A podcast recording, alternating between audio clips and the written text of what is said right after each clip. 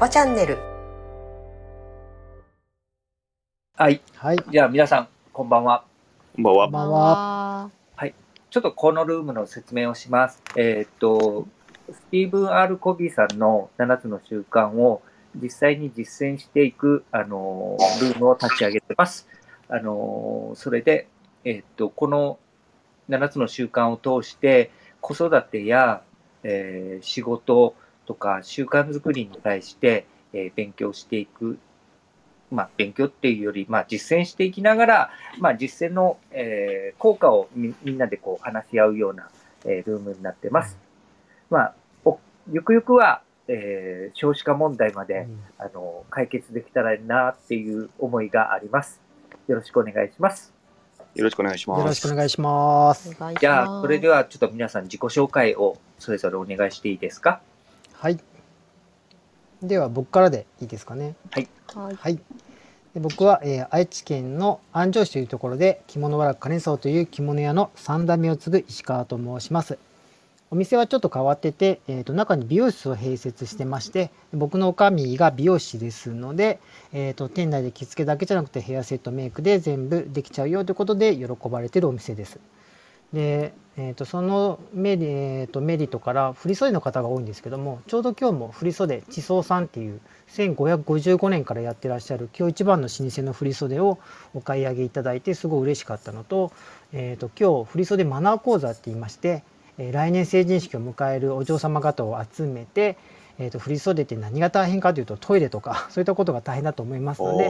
トイレの行き方とか階段の上り上がりあと意外と皆さんご存知ないのは車の乗り降りですね、あれで知らない子袖挟んでちぎっちゃった方も実際いらっしゃるそうです。ので、へー。うん、本当そうなったらもうせっかくの成人式が台無しになっちゃうのでそういったことにならないように、まあ、着物の畳み方いろんな含めて着物を着る時に必要なマナーを全部教えてるっていうのをちょうど今も開催していて僕は先ほど自分のパートが着物を畳むというパートですのでそれをやってきたところです。結構皆さんあなんかいい感じで喜んでくださったのでよかったのかなと思いながらこの場に来ましたどうぞよろしくお願いしますよろしくお願いしま。ですはい、で7つの習慣的なお話がまだでしたね。でうん7つの習慣は僕、えー、と3人の、えー、と男の子ばっかりの3兄弟の父親なんですけどもちょうど今も見えてる下に、えー、と鎌本さんって言って7つの習慣を、えー子供向けに教えるプロ、えーオンラインで教えるプログラム7つの習慣 J というものがありましてでそれを自分の子供たちに受けさせているんですけども長男が寝る時にえっ、と何て言ったかな？と正確にちょっと言葉がもう一回巻き戻せないですけども、えー、とちゃんと僕は一時停止のボタンが使えるんだみたいなことを喋り出してはいちゃんと一時停止でってまあその鴨さんの授業を受けた2日目だったかな？翌日だったかな？言ってたのでおおちゃんとちょっとできてきたじゃんっていうのが今日のなんか皆さんとシェアしたいその7つの習慣の成長ですね。なんかまだまだな感じもしますけどもなんか親もその一時停止ボタンが若干壊れ気味なので子供を見習っていきたいなと思っております。どうぞよろしくお願いします。お願いしおます。願いします。お願いします。はい、じゃあ私ですかね。はい三代目の今の着物のやつ、娘に受けさせたいですね。あぜひうん本当ねあれ知らないとみんな困っちゃうと思います。ね、うん本当ですよね。はい、じゃあ私ですね。えー静岡県は富士山のふもと、裾野市というところですね。ファイナンシャルプランナー事務所、草原社をやっております。えー真田茂樹と言います。どうぞよろしくお願いします。お願いします。えー今週の出来事ですけれども、まあ、前回ね、あの娘が大学合格しましたってことを、えーお伝えしたんですけれども、えー、と昨日、今日でですね娘と2人で都内にこう新しく住むアパートを見に行ってまして、なかなかね、こう2人でいろいろこう長い時間を過ごすっていうことがあるようでなかったので、うんなんか大学行ったらどんな生活がしたいかとかね、あのこの物件はどうだろうと、こう2人でいろいろ話せて、いい時間が過ごせたなというふうに思ってます。で、すね。島内はですね、まあ、私、ファイナンシャルプランナーで自分のライフプランもしてるんで、まあ、家賃はこれぐらいだなっていうのはちょっと分かってはいたんですけれども、やっぱり都内の物件は高いし狭いなっていうのがね、今日行ってきて、ほんあの実感でした。まあ、この辺も最初に分かってればね、腹積もりもできたりもするので、まあまあ先を見据えることは大事なのかなというふうに改めて今日思いました。はい、どうぞ。あ、あとね、今日は一応ファイヤーということで、ちょっと私の専門分野も被ってますので、楽しみにしておりました。はい、じゃあよろしくお願いします。はい。よろしくおお願いし願いします。ます。お願いします。はい、えーっと、すみません。僕、自己紹介してなかったんで、僕、自己紹介します。えっ、と、ここのルームのリーダーをさせてもらってる、えー福岡で、えー写真館と学習塾を運営している松尾と言います。えっ、と、7つの習慣的なことで言うと、まあ、最近ずっと朝走ってます。で、距離的には2キロぐらいかなとは思ってるんですけど、まあ、40日、今日連続で走ってるんですけど、うん。まだ習慣にはならないですね。まだああ、まだそう。なんだ。うんうん、そうですか？うんうん、だから、あこれが習慣になるってどんな感じなのかなっていうのをちょっと試しながら今走ってるような状況なので、うん、なんか、なんかまた後日あ、習慣になりましたよみたいなことが言えたらいいなと思ってます。はい。ちちなみにそれは何をもって習慣になったっていうことになうんるんですか、気持ち、気持ちいいとか、気持ち悪いとかっていう話かな。ああ、なるほどね。あ行かないと気持ち悪いってことですか？そう、走らないと気持ち悪いとかっていうようになるといいなと思ってるんああいいですけどね。ですねうんうんうんあ、なるほど。それ分かりやすい多ですね分。ないな、みたいなね。まだまだ。苦しいわけですね。まあ、ただ、ただね、最近やっぱ片付けに関して言うと、やっぱほら、すすっきりしてると気持ちがいいが、やっぱ分かるようになってきたので、うんあの、散らかってると、やっぱ心地悪いみたいなこと自体とかっていうのも、うん。やっぱ習慣かなっては思ってて、でも実際そこまで行くのに10年かかったけん、あの、マラソンもそんな感じなんかなとか思ってるけど、なるほど。長いですね。うん。はい。はい。じゃあ、えーっと、7つの習慣のエピソード、今日ちょっと僕が担当させてもらいたいと思います。うん。えーっと、簡約版の208から209の、えーエピソードのところを、川本さん読んでもらってもいいですか？はい、わかりました。Kindle で言うと大体半分くらいの3200ページぐらい、相変わらずすごいです201ねぐらいですね。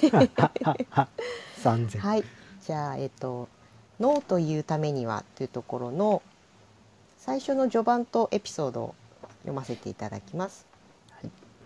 ノーというためには第二領域に使える時間を作るには第三領域と第四領域の時間を削るしかない。第二領域の予防や準備の活動に力を入れていれば緊急で重要な活動の第一領域は徐々に小さくなっていくが最初からこの領域を無視するわけにはいかないとりあえずは第三領域と第四領域から第二領域の時間を捻出するしかない第二領域の活動には自分から主体的に取り組まなくてはならないさもないと第一領域や第三領域にすぐに飲み込まれてしまう。第二領域の重要な最優先事項にイエスというためには他の用事がいくら緊急に見えてもノーということを学ばなければならないのだ。しばらく前妻が地域活動の委員会から委員長になってほしいと頼まれた。その頃妻はそれこそ重要な仕事をたくさん抱えていたから本当は引き受けたくはなかった。しかし再三の依頼にどうしても断りきれずとうとう承諾してしまった。それから妻は親友に電話しこの委員会の委員になってくれるよう頼んだ。友人はしばらく話を聞いてから言った。サンドラ本当に素晴らしいプロジェクトだと思うわ。きっとやりがいがあるでしょうね。声をかけてくれて嬉しいわ。光栄よ。でもねいろいろと事情があってどうしても都合がつかないの。今回は遠慮させていただくわ。でもあなたが声をかけてくださって本当に嬉しいのよ。ありがとう。妻は説得する手立てをいろいろ考えていたがこんな風に明るくはっきりとノーと言われてはさすがになすすべがなかった。彼女は私の方を振り向きため息混じりに言った。私もあんな風に言えばよかったわですおおはい、ありがとうございます。はい皆さんどうですか、これ？ー。うん、これやっぱり前回のね、スケジュールの話にも通じるところがあるんですけれども、やっぱりこう、ノーを言わないと第二領域っていうのは、なかなか進められないな、やりこなせないなっていうのが正直なとこですねう。んうん。本当そうですよね。やっぱり頼まれるとその期待に応えなきゃみたいな ところがあったりするんで、どうしてもええかっこしいになっちゃうんですよね。うんうん。まあ僕がこれ取り上げていただいた部分で言うと、まあこの断り方をちょっとイメージするっていうのが大事かなって僕は思ってて、うん。あのまあこんな風にちょっと何か頼まれ事があって、まあどうしても都合がつかないぶ場合は、ちょっとこれと同じように言ってみようかなと思って、うん。イメージしてるところなんですね。で、あの、もう一つ7つの習慣のエピソードの中で、第5の習慣のところでの、えっ、と、お父さんと息子との会話の話のところのエピソードも、あの、聞くっていうこと自体の例えですごく勉強になるので、えっ、と、あの話とこの部分はもうまるっきり、まあ、パクるっていうか、真似てやってみたいっていうようなあの物語なので、ぜひ皆さんにもちょっとこの場面は読んでもらいたいなと思ってご紹介してみたところなんです。うんでもこの答えはやっぱり一旦停止をしないと出てこないですよね。うん、なんか感情でノーを言ってしまう時もあるかもしれない。も うなんかウィンウィンですよね結局これもそうですね。まあね相手を打ち負かしてとかそうやね。ね自分だけが「え無理無理」っていうのではないっていう、うん。うん、相手のことをちゃんと思って感謝しつつでも断るっていううん。上手ですよね。うん。まあ、その、断ることが大事っていう意味じゃないんですよね。うん要は、やっぱり第二領域をしていくためには、えーっと、やっぱりこう断らないと、やっぱり優先できないものっていうかですね、うん。そういう部分であの断らないといけない。まあ、そのためにはなんでっていうと、やっぱ第二の習慣の終わりを思い描くっていうことで、自分がやりかえやりたいことが明確にあるんで、うん。断らないとなかなかその時間が取れないっていうことになるのかなとは思うので、断ることもやっぱり大事なんだっていうのは知っとかれるのはいいのかなと思って、うん。このエピソードの後にある一文で、えっと、ためらわずにノーというためにはそれよりも強いイエスもっと大事なことがあなたの内面で燃えていなくてはならない、うん多くの場合最良の敵は良いであるってああすそうねごいですよね。これはきますね。なるほどですね。ですよね。容易になっちゃうんですよねう。ーんちなみにですけど、この間松尾さんに紹介していただいたエッセンシャル思考っていう本にいろいろこう上手な断り方がいくつか書いてあったので、ちょっとバリエーションが欲しいという方は一読してみてもいいかもしれないですね。うん今僕もそのエッセンシャルのあの話が浮かびましたね。ああ90点以下っていうのが良いなんだろうなって思ったですね。そうなんですよね。うんまあこの良いと最良もその線引きも難しいですけどね、うんこれもやっぱり自分がちゃんとしてないと線引くのも難しかったりしますからね。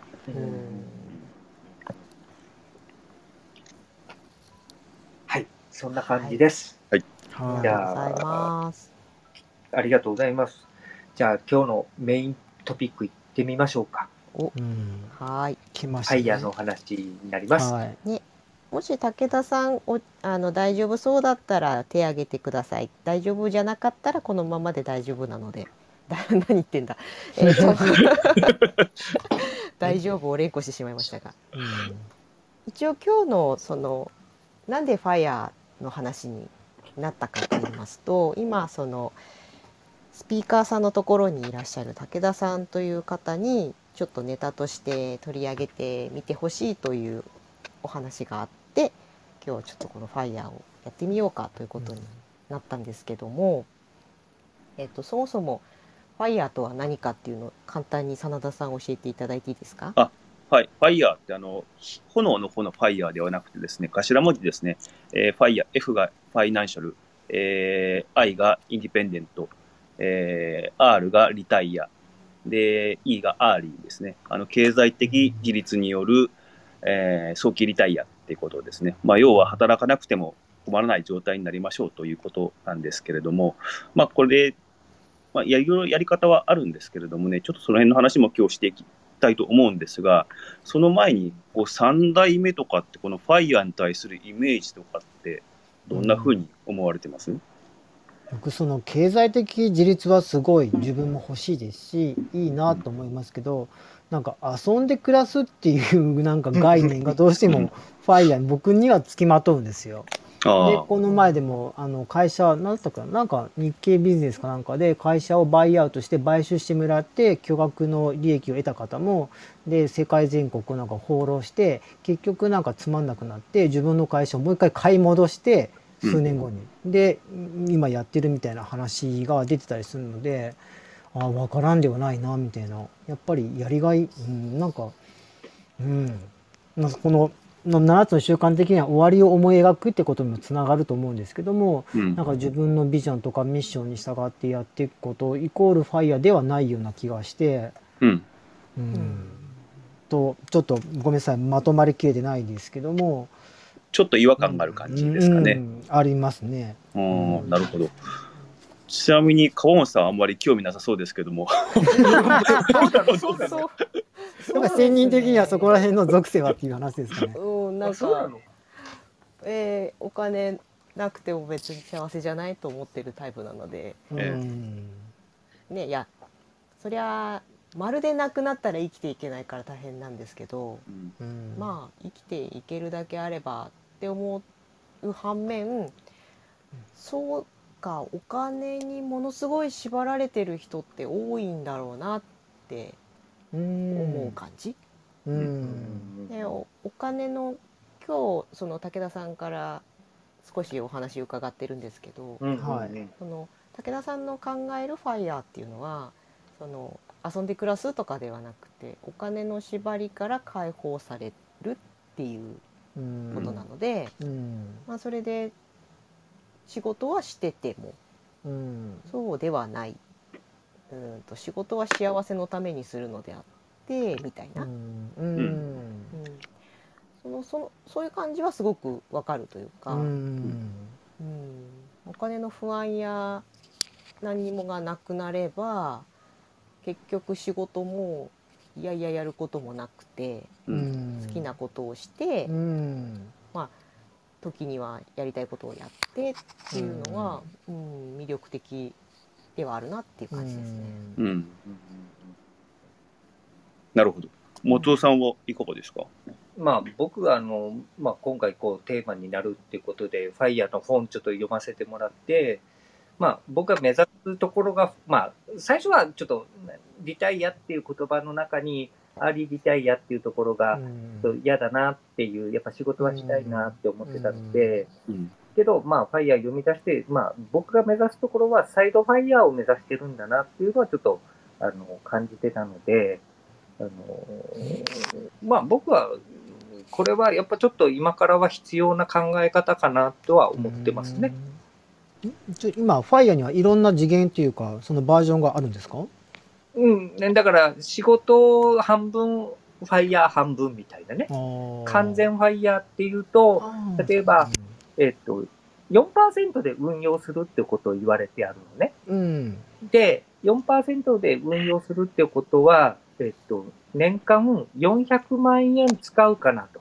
うんっていうことは、1億円持ってると、毎年うん400万円運用益が出てくるのね。うんそうすると、結果、100、あ、1億円は減らずに、まあ、400万のお金は毎年、こう、運用で出てくるよっていうこと自体で、まず1億円を貯めましょうみたいな、っうんていうことなんですよね。うん中途僕の夢の本のタイトルが、片付けできて1億円やけんいけるやんと思ったわけね。ジャストですね。うんファイヤーですね。まあ、ただ、その、うーん、1年間400万円って結構いい暮らしじゃないかなとは思うんですけど、うん。どうなのかな。うん。まあ、うちはもうちょっとレベル低いと思うんで、まあ、そうなると、まあ、1億円持ってなくても、うん。ファイヤーできるのかなと思ううし、ん。まあ、実際やっぱり少し、えっと、今から、えっと、なんていうかな、まあ、僕らの若い頃と今では、ゲームのゲームというか人生ゲームのルールがちょっと変わってきたじゃないですか。うんうん例えばどういうことかって言ったら、寿命が伸びたっていうことだったり、うん少子化になったり、テクノロジーが発達したり、で、まあ、えっ、と、定年延長みたいな形になってくるので、うん。そういう部分では、やっぱりど、やっぱりお金を少し持ってるっていうこと自体と、あと運用するっていうのがやっぱり大事になるかなとは思ってまうす。ん。うん。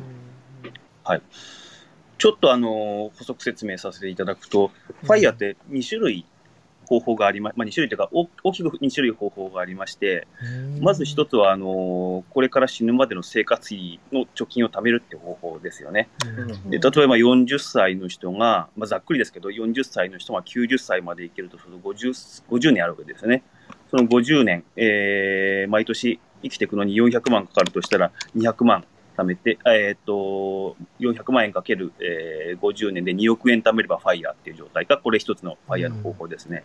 で、もう一つがさっき松尾さんがおっしゃったように、あのー生活費、年間の生活費の25年分を貯蓄するんですよね。で、それを4%ずつ毎年運用しながら切り崩していくと、まあ、いろんな過去のデータからやると95%の割合で30年後も元本は1円も減らずに残っているっていうデータが出てるんですよ。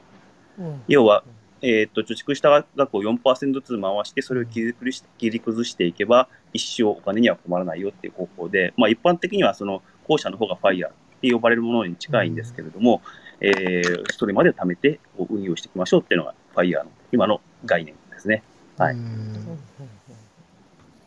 その武田さんからお聞きしてる話でそのお金の縛りから解放されて例えばお金だけがあったとしても、うんそれって幸せではなくってうん。たとえ資産ができても例えば病気で入院してたとか友達とか家族もバラバラになっちゃったとか、そういうことになったらそれって別にしたいことじゃないよねっていうことで。うん。まあファイヤーを考えた時も結局そのゴーうん。ルゴールがお金が貯められたっていうことではないんじゃないかっていうことですよね、うん。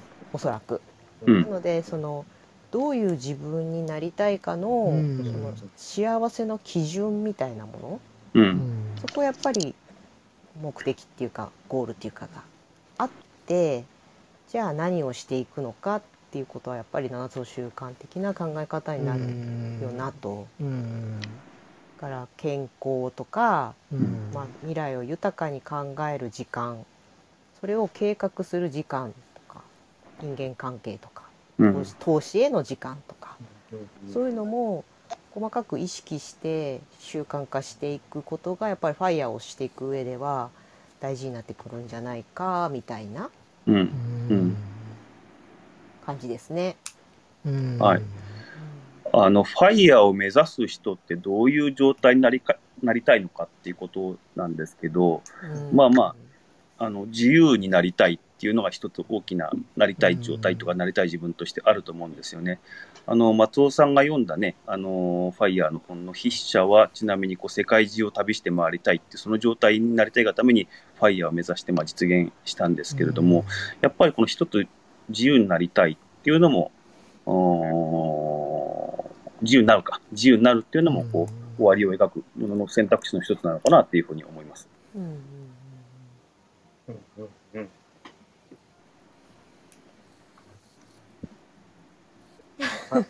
まあ僕、僕、僕、今、貯金が趣味、片付けと貯金が趣味で、でうん、貯まったお金今投資してるみたいな形なんですけど、うん。まあ、ちょっとずつちょっとずつやっぱ溜まってくる部分で言うと、やっぱり早いうちからそれに気づいて、うん。まコツコツ貯めていくと多分溜まるなって思うのと、うん。やっぱり僕ら働き方っていうか収入、うん、お金の部分で言うと、えっと、収入が少ないからお金がたまらないっていう発想になるんで、うん多分そうですよね、みんなね。うん支出が多いからたまらないとは思ってないもんね。うん。確かに。結果的に収入を増やそうとすればもうどんどん忙しくなるみたいな形になるので、うんその支出のコントロールをまずやるっていうこと自体をやっていきながら、まあ、お金を貯めていくってこと自体ができるようになれば、うん。僕はファイヤーできるかなと思うし、まあ、僕が読んだ本の作者もちょっとやっぱりこう、えー収入よりやっぱ支出をやっぱりこう管理することが大事だって書いてあったので、うん。大事かなと思いますね。うん。うん。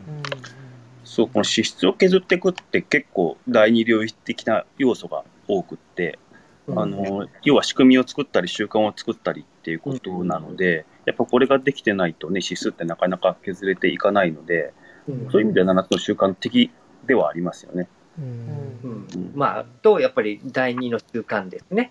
うん。何のためにのところかなって、うんが、やっぱ明確にできると、やっぱ、第二領域もやれると思うんですよね。うんうんまあ、ちなみに僕2年半前にお酒やめれたけん、ううんんで、やっぱり、やっぱ、み、み、皆さんやめた方がいいですよ。書 いていく。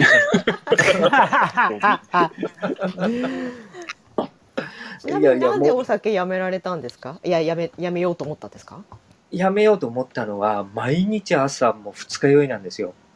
そんなに飲んでたんですか？そうそうす、すごい飲んでたんで、で、もう毎日二日酔いだったんで、で、夕方になると向かい酒みたいな状況だったんで、はあお酒やんのかんとまずいなとは思っていて、うんその時にまあ子供が生まれて、うん。えまだ2歳だったんですね、当時は。寝顔見てた時にこのまんま酔っ払って、この子の成長を見るのももったいないなとか思ったり、うん。あと10年後もしかしたら、その当時付き合ってたメンバーが男なのにどんどんお腹が大きくなってるんで、あ これは病気になるんじゃないかなっていう、はいっていうのはちょっと10年後動けなくなってる自分がイメージできたわけですよね。うんで、その瞬間、まあもうやめようっていうのができて、まあそこからまあ2年半飲んでないんで、うんまあ結果的におおあのお酒飲まなくなれば、まあ自然とお金も貯まりますわね。うん。うん。飲みにも行かないから。うん。その時の終わりを描くっていうのはある意味そのお腹が出たおじさんになった 自分ではない方。をいやいや、うん。いや、もう出た自分と、もうだから危機危機感だったんですよね。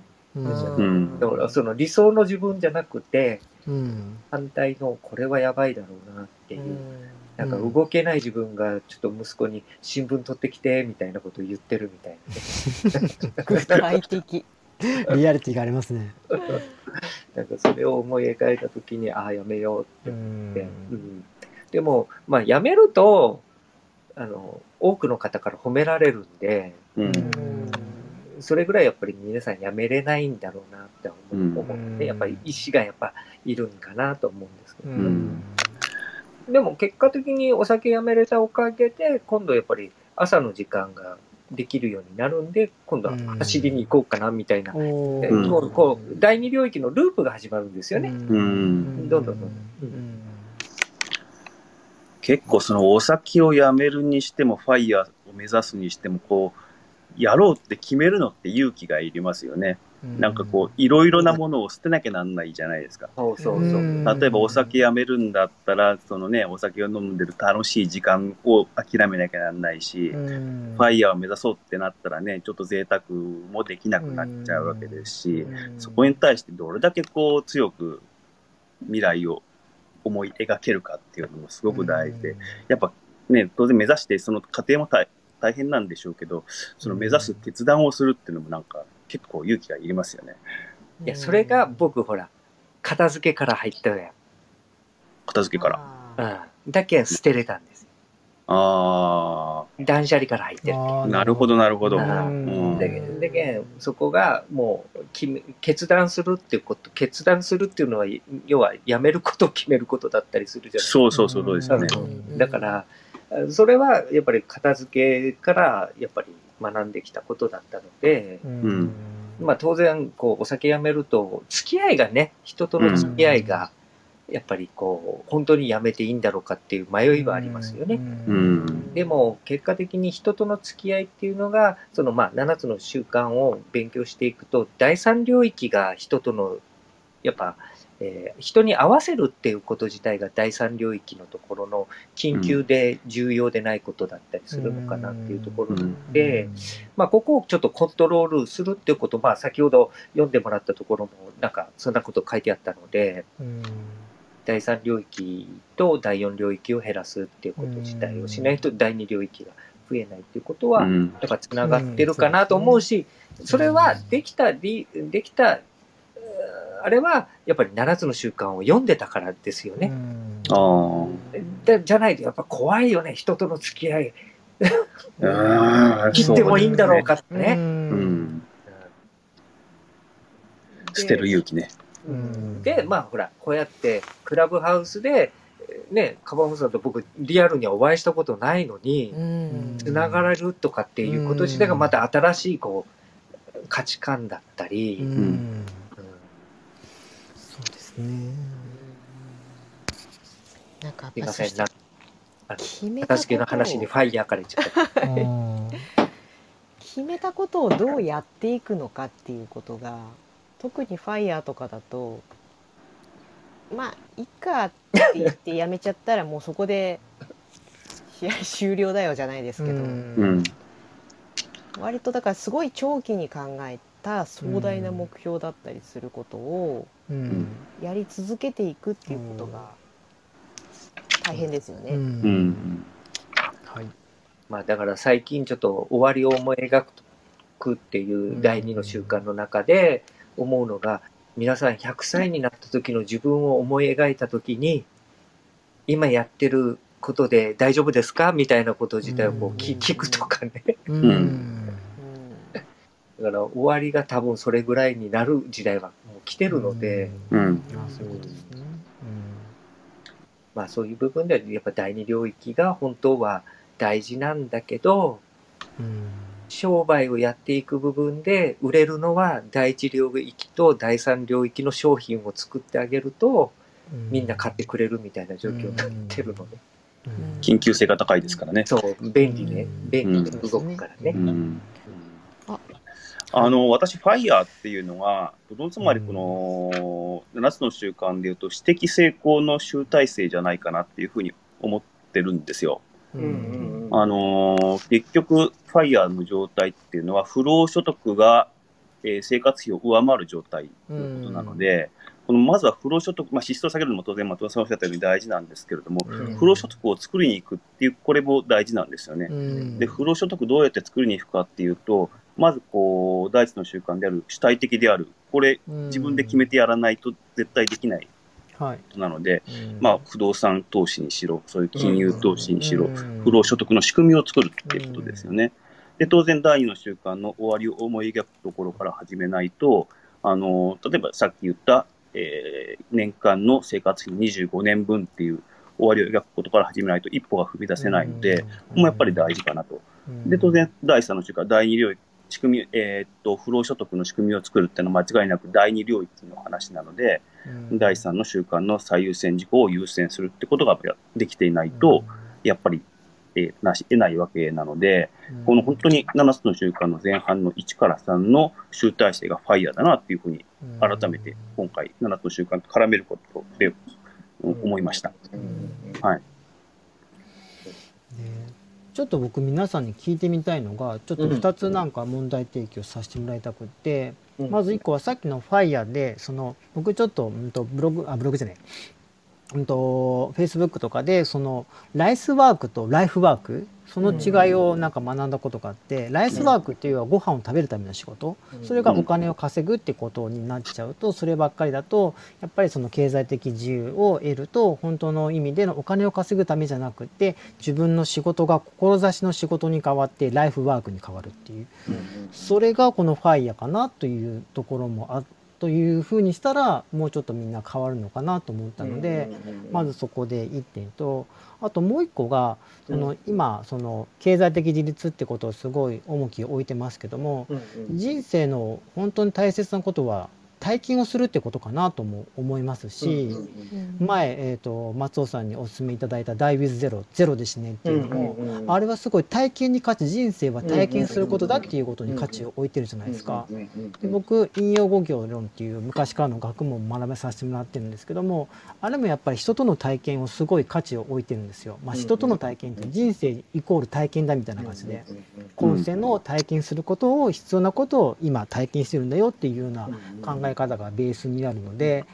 でそれはなんか体験をなんか阻害することにならないのかなっていう例えばさっきの人付き合いもなんか断ってしまうと、まあ、あと本当にできないことは断るしかないんですけども、そこでちょっと苦しいけどもあえて乗ったことによって見える世界とかそこで広がる人間関係ってあるんじゃないかなって思ってて。ノーというだけが全てじゃないんじゃない？っていう。そこでまた体験で何か変わる人生があると思うからそこら辺がちょっと引っかかってその2点がちょっと皆さんに聞いてみたいなっていうところです。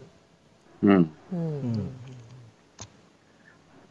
まあすいません終わり際に。ぼぼ僕はやっぱりあの第二の習慣の終わりを思い描くのところのうん。自分がどうなりたいかがあると、うん。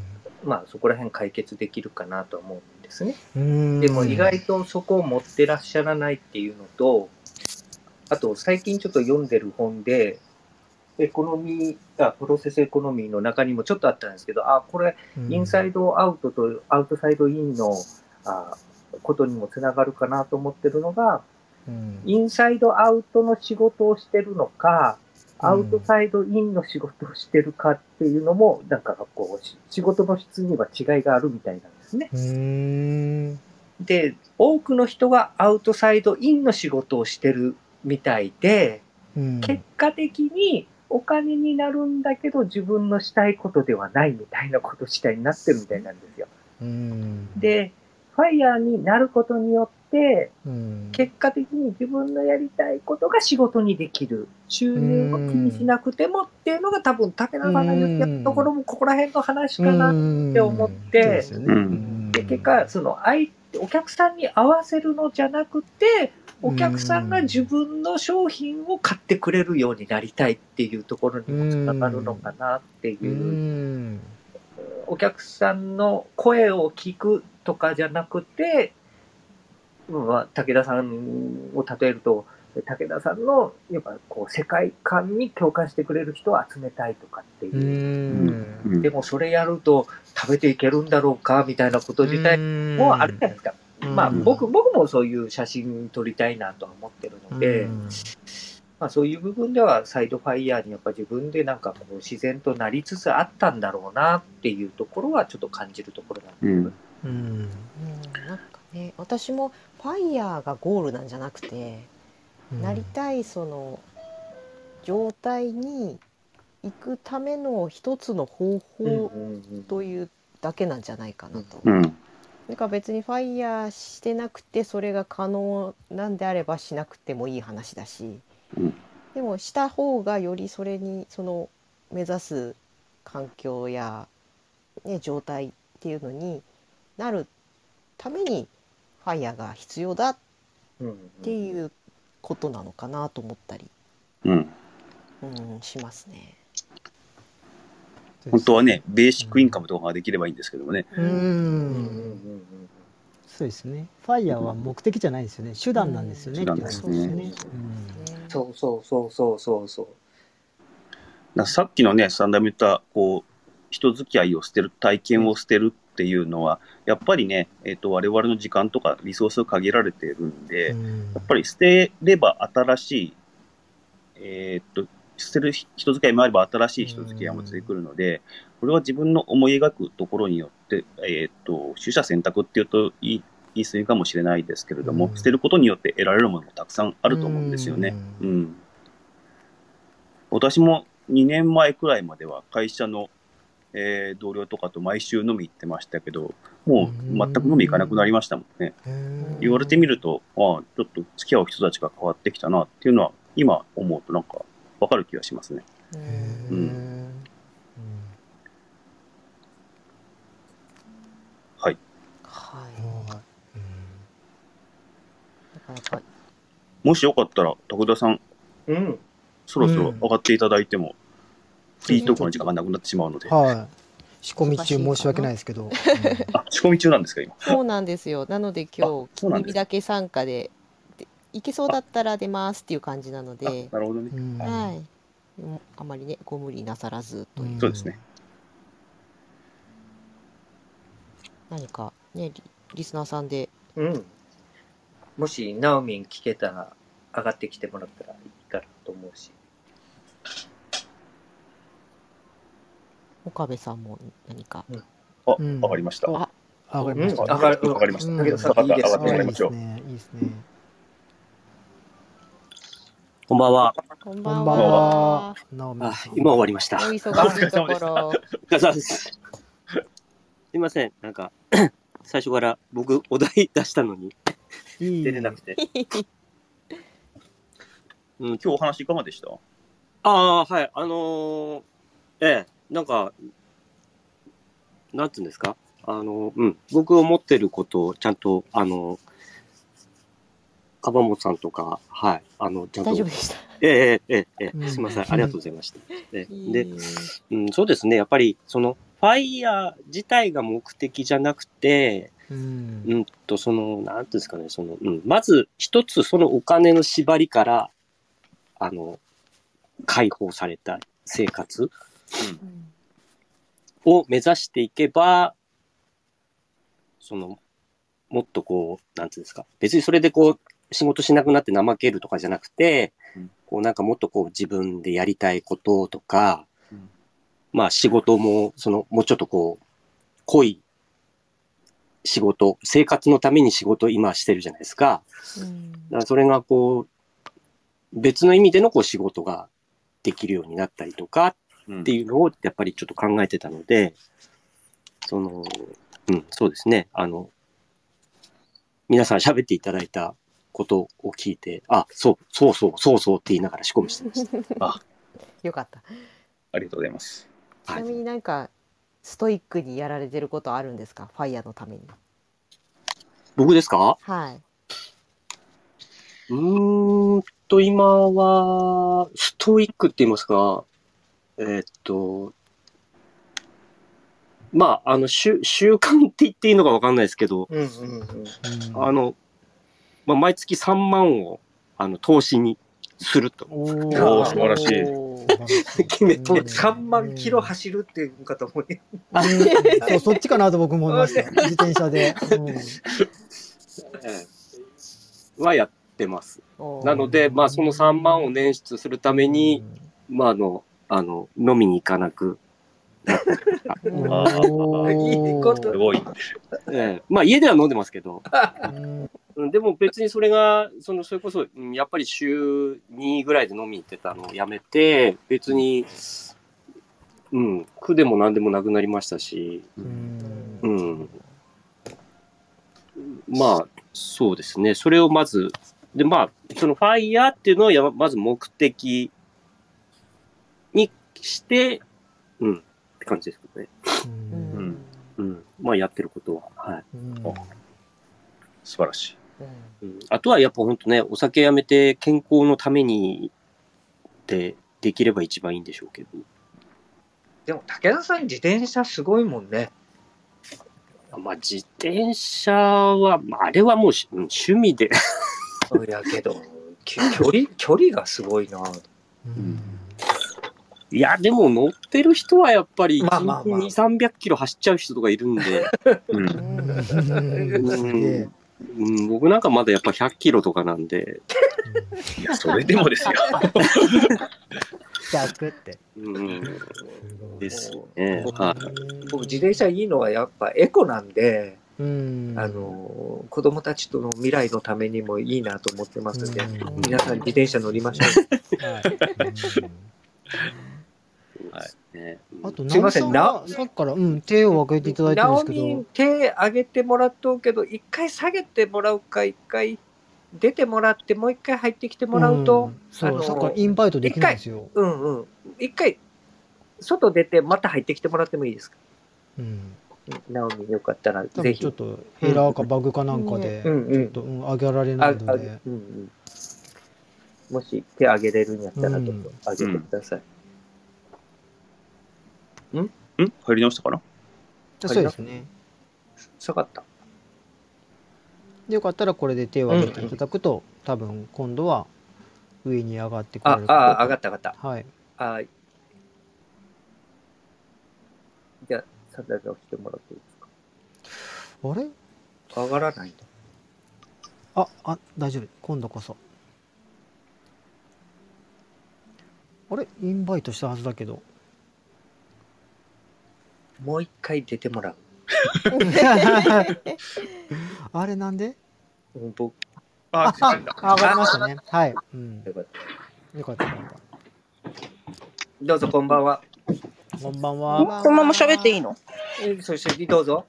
こんばんは。こんばんは。んはあ、よかった、聞こえてた。すみません。失礼します。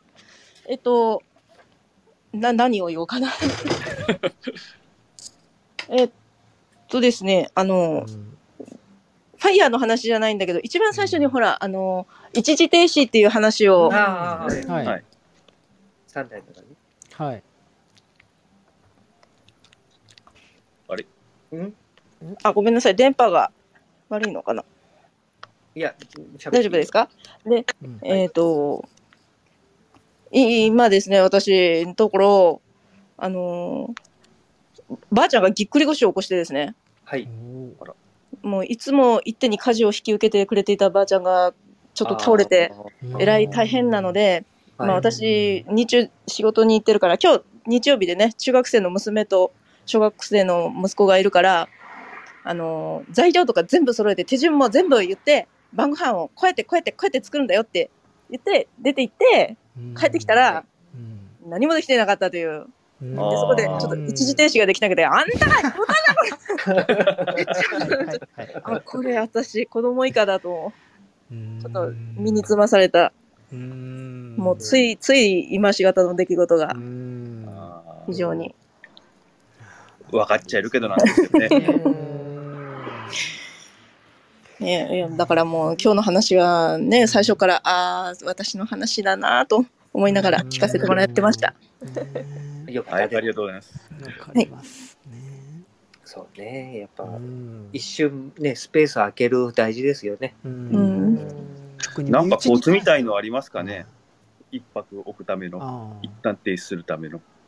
ああ、それ今日我が家でもうん。一瞬ありそうなあ今までだったらなっただろうなっていう出来事があってはいはい。あの大事な学校からのプリントを娘は出したと。私たち、うん。うん。私たちは見てないはいはい。うん。まあ結論どっちかがどっちが本当かわかんないですね。娘も探したけどないし、うんうん私たちも記憶にダブルチェックしてるんだけどないし、ううんん。うん。どういうことかなと思ったんですけどそのプリントがなかったら何が起こるのかっていうことですよねまずは。うんうんそのプリントがあるかないかではなくてプリントがなかった場合結果的にさ何に影響を及ぼすのかっていうところなので、うん。けあのなかったプリントっていうのは修学旅行の写真を頼むプリントだったんですよ。うんうん大そか？うそれがなかったらうん修学旅行の思い出写真が得られない。うん。だけど今ってネットであのログインして写真選んで買うっていうやつなので、おそらくログインのアドレスは変わらない、みんな同じなはずだから、学校で聞くなり友達に聞いて回るなりしてそのアドレスを入手すれば大丈夫だろうという結論なんですけどうん。だからプリントがあるかないか出したのか出さないのかなくしたのか見てないのかってことはどうでもよくてうん。うんあのお互いの利害の一致は修学旅行の写真をちゃんと買うことなうんうん。ゴールじゃないですか。うんだからお互いがそこを向けば素晴らしい。一時停止できるんですよね。なので例えばご飯ができていなかった、うん、とゴールは、えっと、みんながお腹を満たすことかもしれないので、じゃあ今から今何もできてないこっからお腹を速やかに満たすにはどうするのかをかん一緒に考えるっていうところに持っていけるとまあそんなね、簡単な話ではないんですけど、うん。うん。という着地点だと思うんですよね素晴らしうん。い。素晴らしい。うんそのそそこに一時停止ボタンを一瞬使ってうん私も「出したよ!」って言われた時にうん。「なんだと?」って一瞬見てないわこっちは」って言って多分昔だったらう「ん。なんで出し知らないよそんなの」ってそもそもなんでいつもまとめて後から出すの？みたいにうん、多分怒ってたと思うんですけどうん。でもえ待って今大事なのはその修学旅行の写真を変えるかどうかだよねう。うんん。じゃあその方法を探すのが一番手っ取り早いよね怒っているよりもっていううん。感じかなと。なるほど。うんあとはあれですね、僕は人から聞いた、僕もたまにやるんですけど、なんかネガティブな感情が現れたときに、とりあえず食ってチャンスって言うんですって。ああ、そうすると、あ、これは何のチャンスなんだろうみたいなことで、あ思考は切り替わるらしいので、例えばさっきのね、あの食事の支度ができてない、カチンときたところで、チャンスって言うんです。そうすると、何のチャンスだろうっていうと、あこっから子供と一緒に料理を作れる時間ができたとかって、そういうこう、逆の発想になったりすることがあるので、私もよく使ってるんですけど、時としていいですよ。うんめっちゃ今アタックチャンスの声が聞こえてきました。懐かしいですね。うん、いいな。アタックチャンス。ぼ僕はナオミ一緒に山登ろうよ。山登ったら多分怒りは多分静まると思うけど、うん やっぱりこう自分がやっぱきつい思いとかするとやっぱぐっとこらえるってこと自体がやっぱちょっと習慣になるかなとは思ってますんで、うん山登りをお勧めします。うん。はい。やっぱ今日の気づきはチャンスでしたね、僕はね。さすが真田さん。いやいや、うんよかったらやってみてください。うんいや、でもこれ本当にファイヤーっていうのは、ファイヤーにとどまらないですね。うん。うんもうもう7つの習慣に深くやっぱ結びついてきますね。うんうんうん今日私はもう捨てる、何を捨てるかを決めることにしました。おー怖いな。僕らだったり。いやいや、そうですね。今一瞬ちょっと僕も黙れますけど思いましたもん、それ。なんか来週から来ないな、佐野さん。いやいやいや、いや、お酒をどうしようかなって今迷ってます。でもお酒はね、あの、まあ、外で僕飲むぐらいはいいかなと思うんですよね。あうん習習習慣って怖いなは依存しちゃうから。うんねで、やっぱと、えーそのお酒の場合、トリガーがあるじゃないですか、その人それぞれの。めちゃくちゃたくさんあります、トリガーはね。うん。だけど、それを知っとくの大事ですよね。はい、うんなるほど。うん。うん、だから僕はあんまり頑張らないっていうのがちょっと、おあの、気持ちの中でありますね。うん、頑張ると飲みたくなるんで。なるほど。なるほどね。うんだから、こ ああ、そうなるほだからど。う、一郎と一一郎は、ほら、トレーニングを普段維持してるじゃないですか。うん。でけんそういう日々の歯を研ぐのとこかなとは思うんですけど、あそこをこうレベル上げとくと、こう、あの頑張らないっていうと、本当手を抜くとかっていう意味じゃないんですけど、歯を研いとくと、結果的に、まあ、そんなにこうしんどくないよみたいなことにつながるのかなとは思うんで、うん。お酒お酒の場合がうん頑張ると飲みたくなるんで、うん。それとか消費が、お買い物もそうだから、うん、ぜひ。うんはい、ちょっとはい。頑張ってみます。やっぱりこう長期的な目標ですかね。うんう。うんファイヤーにしてもうん。長期的なというか、やっぱししっかりしたゴール設定とかうんで、この間のお話にも出ましたけど、ミッションステートメントがとか。うん。うんせっかくね年末そう。ですし。う。うん。ん、次回は26日、26ですね。うん。はい。なのでなんかね。目標設定しましょうか。ね。なんか。1年間の総括と。総括とおーはい。来年に向けてみたいな。うんはい。うんうん。ここで発表ですか？いや、したいですね、発表ね。発表するの？お。え、しましょうよ。ぜひ、じゃあはい。皆さん、リスナーの方もぜひ、はい。ね。ハードル上がっちゃう。ちょ。っと待って。何を何を発表するんですか、うん来年の目標。はい、ああ来年の目標ですね。と、はい、はい。振り返りと。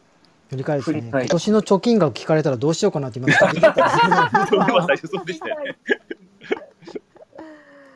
まあこれは26日のお楽しみということではい。はいそうね、僕も1年間にどんぐらい貯まったか言えるかな。あーすごいなあいやいやすごくはないそうだなだけど、真田さんが、なんか年末にね、総資産調べとくといいよって去年なんか教えてもらったような気がして。うんでも今年は早かったね、1年ね。いや、年々早くなりますね。まあまあまあ、1年早かったですね。うんどうですか？長期の目標も立てますか ?10 年後ぐらい。10年目標。そうですね10年後思い描くってこの前やるやる言うて僕やるやる詐欺で終わってるのでちゃんとやりたいですね10年後ね。うん、うんだから10年後振り返りと1年後と10年後。はい、はい。もう遊びでいいですよね。うんね、わかんないもんね。でも、イメージするの大事かなと思ううので。んうんかにすごい大事ですね、うん宣言するのも大事ですからね。そうですよね。はい。それでまた1年後に聞くと。いいねあいいですね。うんアーカイブ残りますからね。はい。怖いな。今回リプレイズオンでしたね。あ、そうだ。はい、オンにしてます。はあのね、あの上がっていただいた方のお話のところはちょっと規約の関係い。上うんうんできないんですけど、はい私たち4人で話しているとこだけアーカイブであの、うんスタンド FM の方にも載せてますのではい。よければ聞いてみてくだそうですさい。ね。ぜひ聞いてみてください。それはアドレスは、かばむさんのはい、私のプロフにあります。そうですね。それまた上がったらこのオープンチャットでもご案内してもいいですよね。はい、ああそうですね。はいうんうんぜひよろしく。はい。まだね、オープンチャットうん入ってない方いらっしゃったら。はい。もしよかったらご参加いただいて。そうですね。なんか気軽にあとまあ今回次の次週のテーマこういう感じで年末なんで決めましたけどこういうことをちょっと聞いてみたいとかご提案があったら嬉しいですのでそういった話し合うですねちょっとネタというかそういったものもご提供いただけると嬉しいです。うん。ルームの説明してもらっていいですか？あそうですね。はい。じゃあ最後締める前にもう一度この未来の未来への種まきルームですねご案内をしたいなと思いますこの未来への種まきは種まきルームは毎月第2第第4日曜日の夜8時から7つの習慣を軸に子育て考え方習慣づくり仕事について語っています。このルームをきっかけに多くの方に7つの習慣に興味を持ってもらえたらなと思います。